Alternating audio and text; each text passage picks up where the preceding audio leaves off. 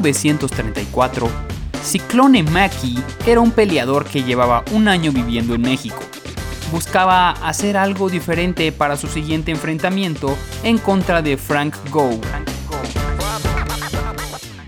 Por lo que acudió con un zapatero para que le confeccione un antifaz. Pero al darse cuenta de lo fácil que sería que se lo arrancaran, le pidió una máscara que le tapara el rostro y fuera difícil de quitar. Cuando llegó a la arena, pidió que lo presentaran como la maravilla enmascarada. Podrán imaginar el rostro de Frank Go cuando apareció este personaje, el cual se le considera como el primer luchador enmascarado. Pero ese no es el inicio del deporte nacional. Las demostraciones de peleas eran comunes en el siglo XIX, incluso se considera a Enrique Ugartechea como el precursor de la lucha libre mexicana por sus shows que presentaba en circos en 1840. Pero no fue hasta que en 1910 se comenzaron a hacer demostraciones de lucha grecorromana con personajes extranjeros. En el teatro principal se presentaba Giovanni Relesevich, mientras que en el Teatro Colón se presentaban los japoneses Konde Koma y Nabutaka. La gente abarrotaba esas funciones para ver a los fornidos hombres. Los estilos más comunes en estas presentaciones eran la lucha grecorromana, el jiu-jitsu y el judo. Pero gracias a las presentaciones de esas estrellas internacionales fue que poco a poco se fueron mezclando las disciplinas europeas y orientales, naciendo una técnica completamente nueva adaptada para el público mexicano. El consenso general dice que el padre de la lucha libre mexicana fue Salvador Lutero González, un ex militar que logró llegar a ser capitán de las tropas constitucionalistas de Álvaro Obregón. Años después de haber terminado la revolución, Luterot construyó la Arena Coliseo y nació la empresa mexicana de lucha libre en 1933 para formalizar esta actividad.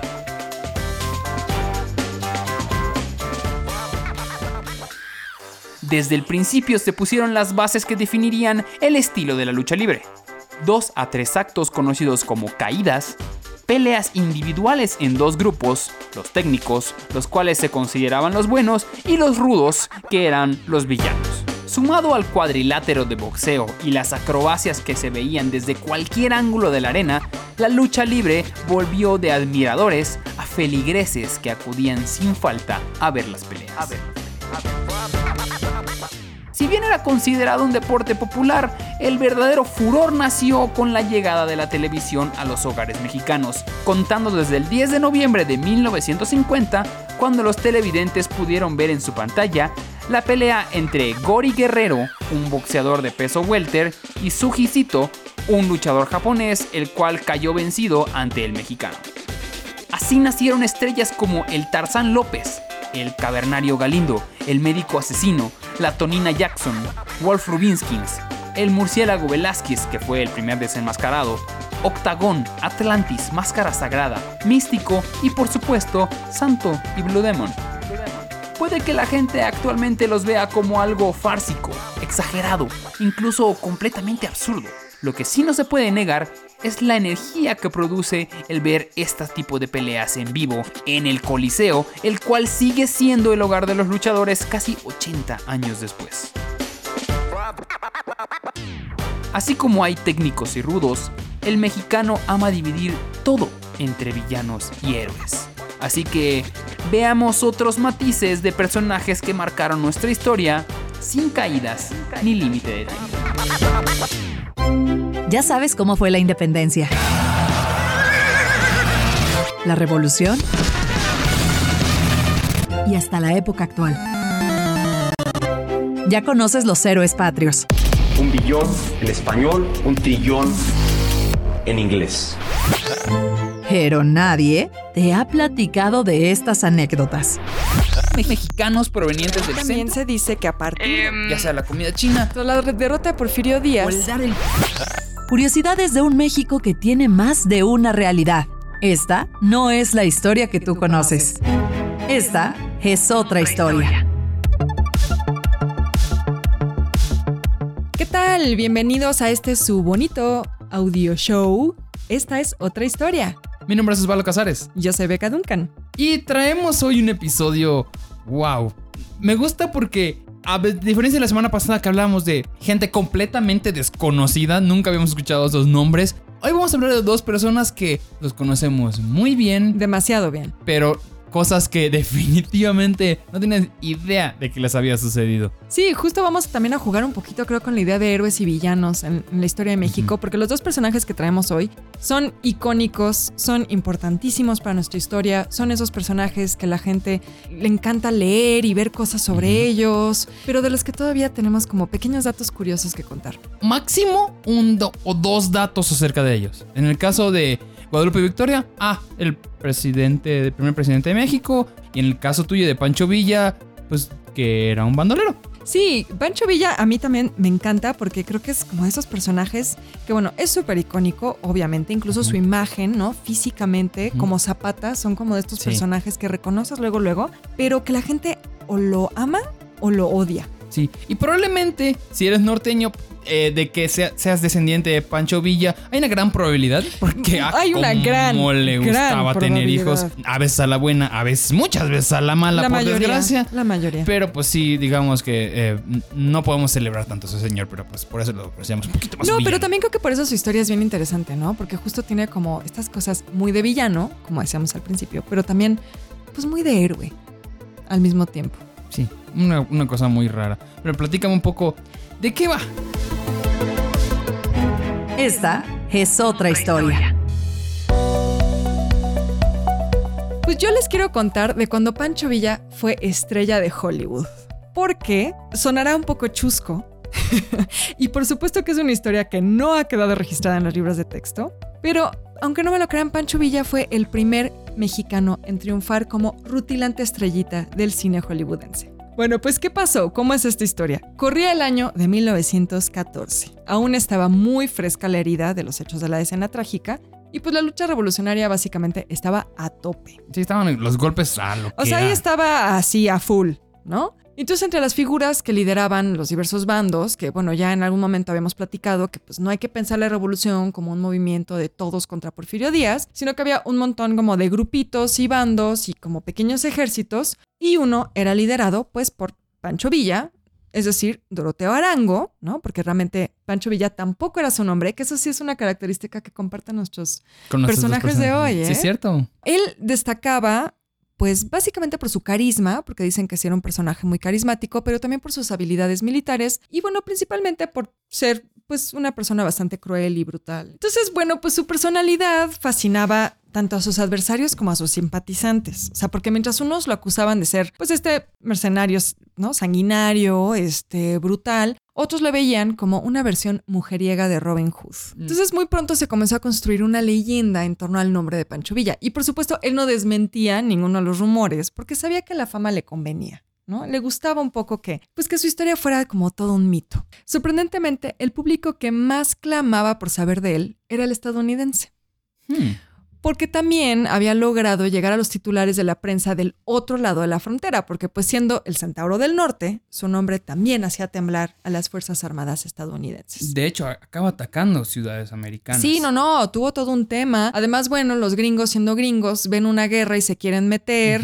Tienen algo ahí como patológico con las relaciones tóxicas. Bueno, en ese contexto que pasó, pues que la Mutual Film Corporation, que fue una de las pues grandes, digamos de las primeras grandes productoras de cine de Hollywood, esto obviamente en la época del cine mudo, le ofreció a Pancho Villa un contrato por 25 mil dólares, que en ese momento era mucho. O sea, si ahora le suena como mucho, en ese momento era un montón. La idea era pues filmar su vida en el campo de batalla. Además, le darían el 20% de las ganancias en taquilla. Entonces, bueno, se dice que el caudillo usó todo ese dinero para financiar las campañas de su ejército, pero la verdad yo creo que también por ahí se dio un par de lujos, ¿no? Como comprar malteadas de fresa, que era su bebida favorita. Porque sí, amigos, Pancho Villa no tomaba ni una gota de alcohol. O sea, imagínate, conozco muchos amigos que dicen siempre, vamos a ponernos una de Pancho Villa. No, no, ¿Qué sacan las malteadas ahora? Ahora, exactamente, si van a usar esa frase, entonces tienen que irse al Sanborns a tomarse una malteada de fresa. Porque además a Pancho Villa le gustaban las del Sanborns.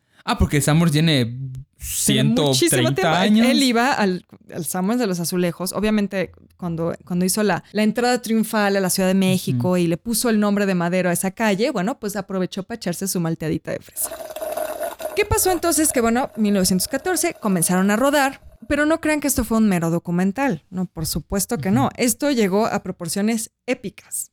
Pancho Villa se tomó muy en serio su incursión cinematográfica, así que tomó decisiones para asegurar que la película quedara de la mejor manera posible. A ver, en principio Villa se aseguró de que todas las batallas se llevaran a cabo entre las 9 de la mañana y las 4 de la tarde para aprovechar la luz del día. Claro. Porque obviamente esas primeras cámaras de cine no podían filmar a las 4 de la mañana cuando usualmente salían los villistas al frente. Ah.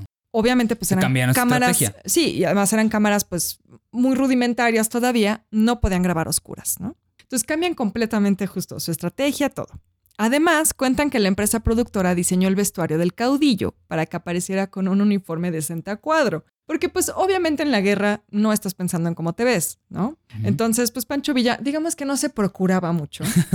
y entonces eh, los productores dijeron, no, a este señor hay que diseñarle un uniforme que esté a la altura de su personaje. Se dice que otra de las licencias que se tomaron en la producción fue alterar la forma en que se libraban las batallas. Y que Villa mismo fue quien tomaba muchas de las decisiones artísticas para su filmación. Imagínate andar al frente y luego regresar que come vi jefe. ¿Cómo decir? ¿Qué tal ese movimiento? Eh, eh, cuando disparé así. Sí, le salió lo vanidoso, ¿eh? Sí, Le claro, es como que, ¿qué tal? ¿Cómo quiere que mate a los próximos 50? Así directo a la cabeza. Usted-. Tú diríjame, O así de, no, no, no, no, no. A ver, a ver, corte, corte, Corte, corte. ¿Podemos repetir la escena? Se, se murió. Bueno, no importa. Tráiganme otros. Exacto. Básicamente así fue.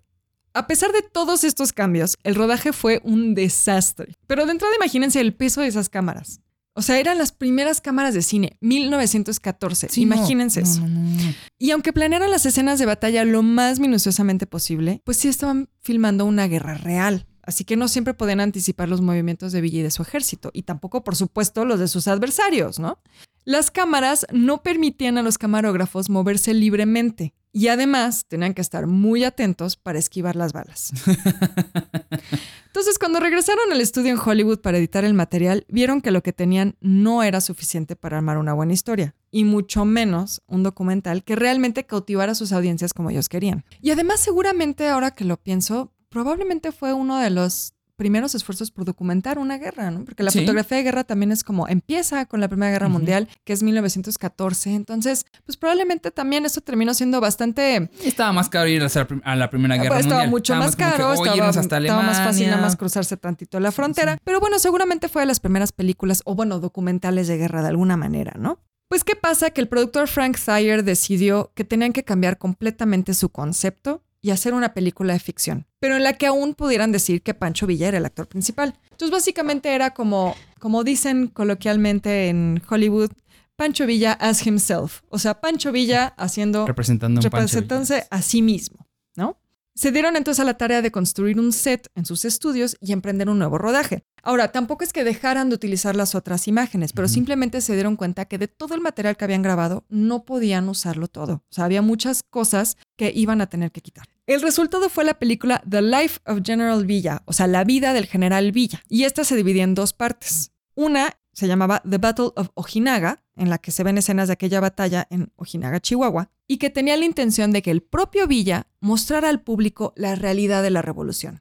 Ya la otra parte, que estaba basada en momentos biográficos de Villa, era esta donde, pues bueno, ya estaba más ficcionado, ya todo estaba como mucho más dramático. De hecho, era básicamente una trama de telenovela. O sea, porque Pancho Villa era mostrado como un héroe que se une a la revolución para vengar la violación de su hermana por parte de fuerzas federales. Oye, ya, ya te. Esas tramas. O sea, eso ya es, ya es la Rosa de Guadalupe. No, y unos tramas super Hollywood. Eso. Por supuesto, Qué por chido. supuesto. Y, y obviamente en esa trama se omitía por completo el lado cruel y pues bastante psicópata en la historia de Villa. La película se estrenó en mayo de 1914 en la ciudad de Nueva York. O sea, aventaron la casa por la ventana. Y aunque muchos sí quedaron fascinados, no tuvo el éxito comercial que estaban esperando. Así que ese 20% de las ganancias en taquilla creo que a la mera hora no fueron tan jugosas como sonaron al principio. Y la verdad es que muchos no se la creyeron. O sea, muchos sí se dieron cuenta que lo que estaban presentando no era el documental que habían planteado en un principio. El New York Times, por ejemplo, publicó caricaturas burlándose de cómo era muy evidente que las batallas habían sido básicamente posadas para efectos cinematográficos. Y pues lamentablemente, amigos, la película completa se perdió, pero todavía No. quedan algunos fragmentos que pueden ver en línea. Entonces, No. Búsquenlos por ahí, todavía hay algo. A ver, también es bien interesante qué pasó. Pues en esa época las, las películas, o sea, es decir, el, el material físico donde se grababan las películas, tenían plata. Y entonces lo, básicamente lo fundieron para poder Ay, vender esa plata.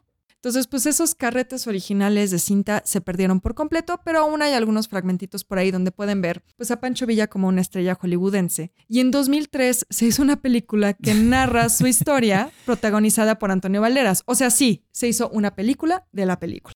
No, de hecho, la película que se llama eh, Y está Alessandro Pancho Villa, como Ajá, Pancho sí, Villa, ¿no? ajá, sí, sí, sí, exactamente, así se llama. La Y bueno, creo que le hicieron un gran favor poniendo a Antonio Banderas como Pancho Villa. Por ¿no? supuesto. Este, sí era carismático, pero pues tampoco es para tanto. Lo que también me parece interesante de esa película de 2003 es que como en 1914 se produjo en Estados Unidos. Entonces ahí vemos como nuestro querido Centauro del Norte sigue cautivando los corazoncitos de los gringos.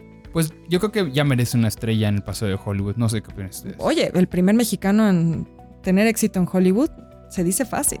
Y lo logró. Esta es otra historia. Pues ya ves lo que dicen de Hollywood, no siempre creas lo que estás viendo, porque siempre va a haber una versión light de cómo sucedieron las cosas. Pero yo te voy a contar de otro personaje en la historia que, a pesar de estar muerto, mató gente. Como un O fantasma, sea, mató gente estando muerto. mató gente estando muerto. Ok. Sí, hablo de. Guadalupe Victoria. Y le voy a dar 10 datos para que seas el alma de la fiesta contando historias de Guadalupe Victoria. Entre muchas, muchas cosas vamos a hablarles de este personaje que es un referente en todo el proceso independista de México. A, pes- a diferencia del pobre eh, eh, Pigmenio González que no le fue nada bien. Vivió gran parte de sus 57 añotes, que para esa época eran Era un un montón, montón, sí. como militar y político, especialmente en la consolidación de nuestro país. Y su lucha es tan importante como la de Hidalgo y la de Morelos. Y él se iba a convertir, como todos saben, en el primer presidente por la vía legal de México, ya como república independiente. Es del selecto grupo de rebeldes que no sería fusilado y moriría a causas naturales. Entonces, ahí les van 10 datos de Guadalupe Victoria. El primero, su nombre real, para que se la sepan bien. José Miguel Ramón Adaucto Fernández y Félix. Él iba a nacer en una localidad en la Sierra Madre Occidental que se llama Tamazula. Eso está actualmente en el estado de Durango en el año de 1786, aunque la mayoría de su vida la iba a pasar en Veracruz. Y créeme, hay necesidades luego ahorita con Veracruz y él muy, muy interesantes. Él cambiaría su nombre a Guadalupe Victoria después del triunfo de la batalla de Oaxaca.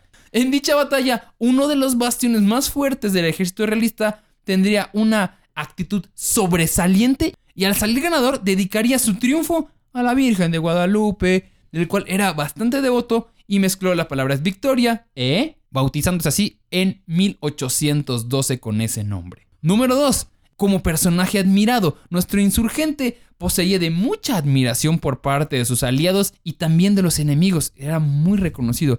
En sus inicios como soldado, pues tenía un físico delgado y frágil y muchos de sus superiores, pues la verdad es que no le daban mucha fuerza. No se lo Decían, tomaban muy en "Está serio". muy ñengo este chavo. Entonces creían que no iba a resistir las cansadas campañas porque se caminaba un montón, así no había manera. Entonces se caminaban miles de kilómetros. Pero pronto mostró gallardía y coraje y llegó a ascender militarmente y ganar el prestigio de generales como Morelos. Y con sus enemigos no fue sanguinario y no hay registros de que tomara prisioneros. O sea, Santana se expresaría de él como el único insurgente que merecía respeto por su capacidad, su valentía, honestidad y consistencia. Y esa misma forma de ser le valió para ser negociante ante las problemáticas internas de la consolidación de México como nación y diplomático en el extranjero. Ya que se consolida el país, le toca que el primer güey que agarra este esta onda es Iturbide, que dice, ¡Ey! ¿Qué onda? Ya Sí, firmé, sí. estaría padre que yo sea el, El emperador. el emperador, no sé qué opinan ustedes. Y pues digamos que no le fue bien y esto nos lleva al tercer punto como primer presidente como república independiente. Y no solo eso, iba a hacerlo por la vía legal. Digo, no habían votaciones como tal, sí, no existía el término votación, como que me interesa la opinión de esta persona. Era nada más entre los que sí le sabían.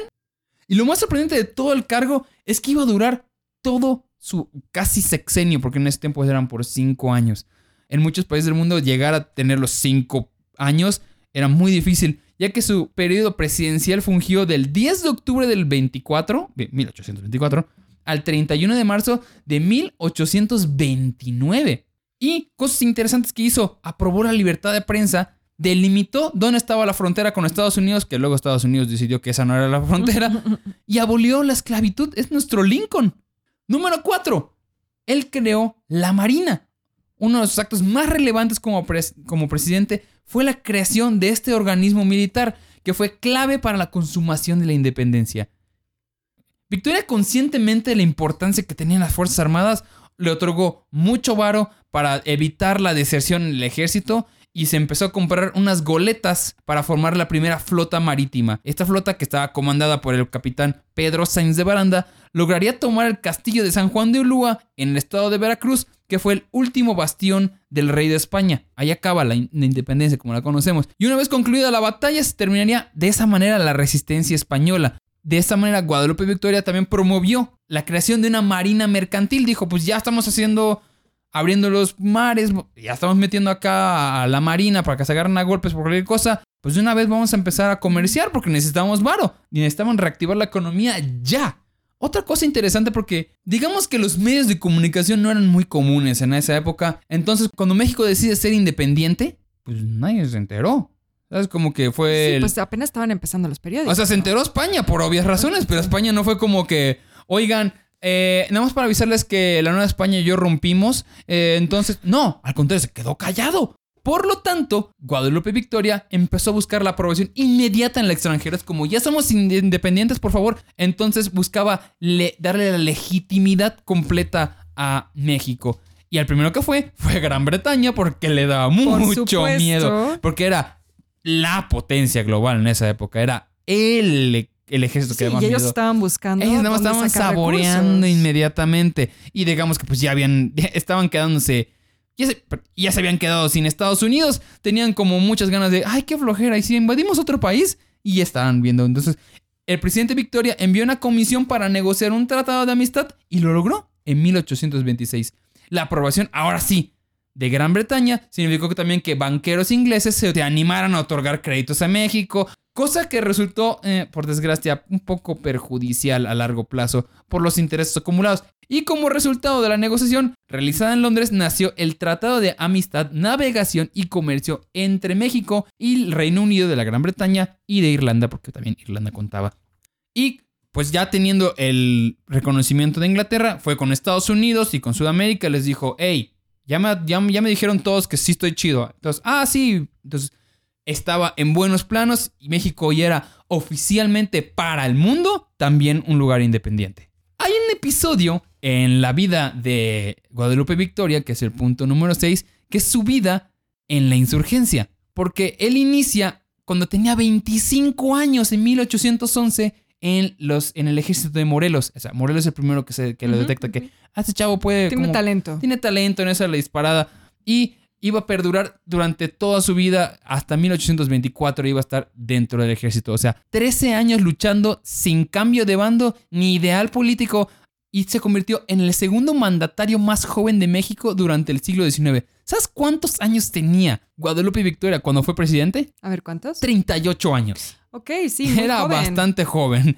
Bueno, después de eso fue electo gobernador de Puebla en 1834, cargo que solo cumpliría por seis meses debido a problemas de- salud. Teniendo en ese entonces 48 años, empezó a irle bastante mal. Todavía después de su etapa como presidente, participó en la Guerra de los Pasteles. Entró como negociador de la paz entre las tropas francesas y las mexicanas en el 39 y gran parte de su vida hasta su muerte estuvo inmerso en una guerra ya sea civil o diplomática. A él le gustaban los catorrazos, ya sea por papel o en el campo. En el número 7, se distinguió entre los soldados insurgentes por su gran patriotismo. Ahí te va. Para entender el amor que tenía por su patria, te voy a decir unas frases que tenía Guadalupe Victoria.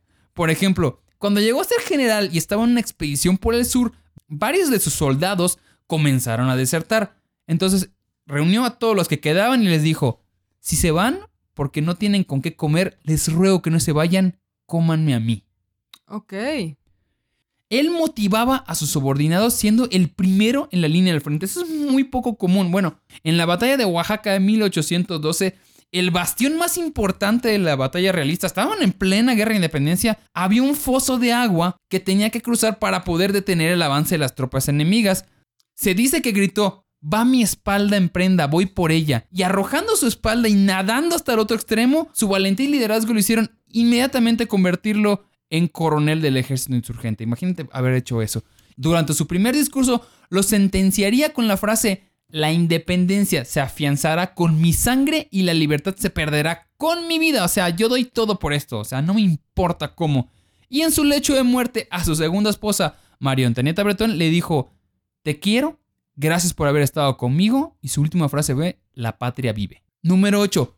Vida en la selva. Esto está muy raro pasó de dirigir un gran ejército a convertirse en un ermitaño escondido en las selvas veracruzanas. En 1817, una vez que sus tropas habían sido completamente pulverizadas por el ejército realista, estamos hablando de plena guerra de independencia, mientras defendía los caminos de Veracruz, Guadalupe Victoria optó por la retirada, había perdido y se retiró a las barrancas de Comapa, siendo un fugitivo de la corona española. Duró escondido durante 30 meses, viviendo entre cuevas y árboles y tenía un grupo de indígenas a su mando, por lo tanto se tuvo que vestir como ellos y acabó comiendo hierbas y cazando animales. O sea, fue como el Osama Bin Laden del siglo XIX. Básicamente. Ese exilio completamente primitivo lo hizo alejarse por dos años de la política, y eso bien, y en ese periodo no existe ningún registro de qué sucedió. El ejército realista, antes de que emprendiera la huida, le ofreció un indulto si se sumaba a la causa. Es como cosa que obviamente Victoria pues, iba a acabar negando y él aparecería de nuevamente a la luz pública en el movimiento independista cuando volvió a cobrar fuerza en 1820, porque hubo un tiempo donde la guerra de independencia estuvo como flojona. Entonces el güey estaba como esperando nada más que se... Estaba ahí sentado en su cuevita. Estaba ahí sentado en su cueva, ahí medio raro. Número 9. La enfermedad y la muerte de Guadalupe Victoria. Lastimosamente, padecería de ataques epilépticos cada vez más constantes en 1834 y es por eso que él acabaría dejando la gobernatura de Puebla y se acabaría retirando completamente de toda la vida política y acabaría viviendo en el fuerte de Perote en Veracruz donde iba a pasar sus últimos años. Iba a morir en condiciones deplorables a sus 56 años. Y su ataúd, no hay nada más badass que esto, era una caja de pólvora. Ok. Y fue sepultado en una capilla del fuerte. En su acta de defunción se declara que la epilepsia fue su causa de muerte, sin embargo, recientes estudios, 200 años después, demostraron que murió de una enfermedad llamada enfermedad de Chagas y probablemente adquirió mientras se ocultaba en Veracruz.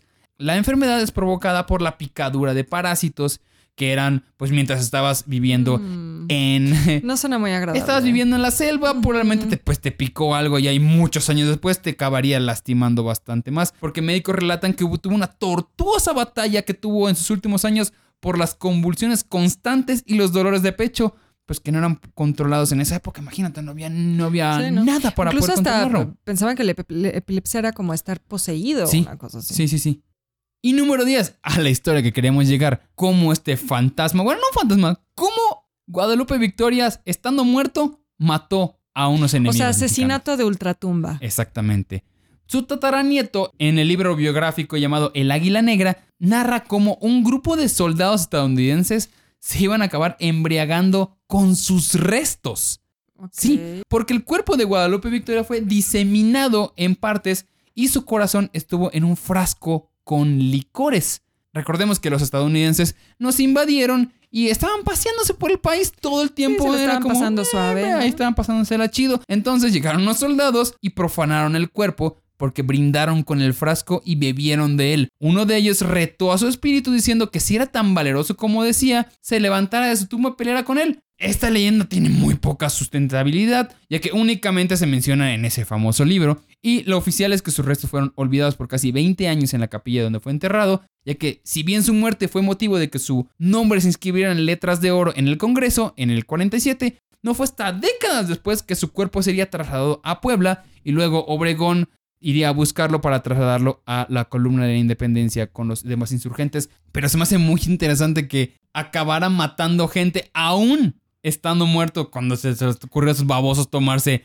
el frasco Sí, con los donde había restos. estado su corazón. Sí, entonces, esto es como a la historia que más me gusta de Guadalupe Victoria, porque esto fue. No hay nada más mexicano que este hombre, no hay nada más independiente que él. Gracias a él tuvimos muchos, muchos avances.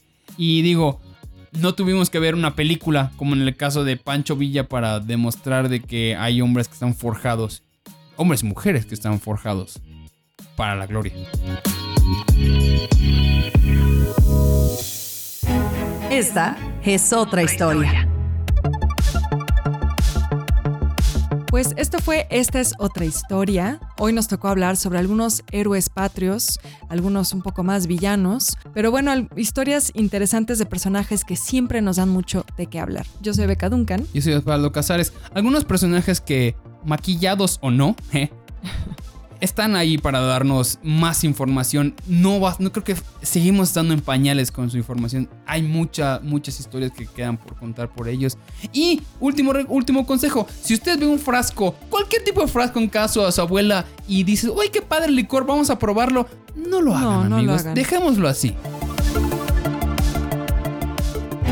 Esta es otra historia. Esta es otra historia. Es narrado por Beca Duncan y Osvaldo Casares. Investigación a cargo de Horacio Acosta y Ernesto Aguilera. Producción de audio, Uriel Islas. Esto fue una producción de Máquina 501 para el mundo. De nada, mundo. Productor ejecutivo, Manny Mirabete.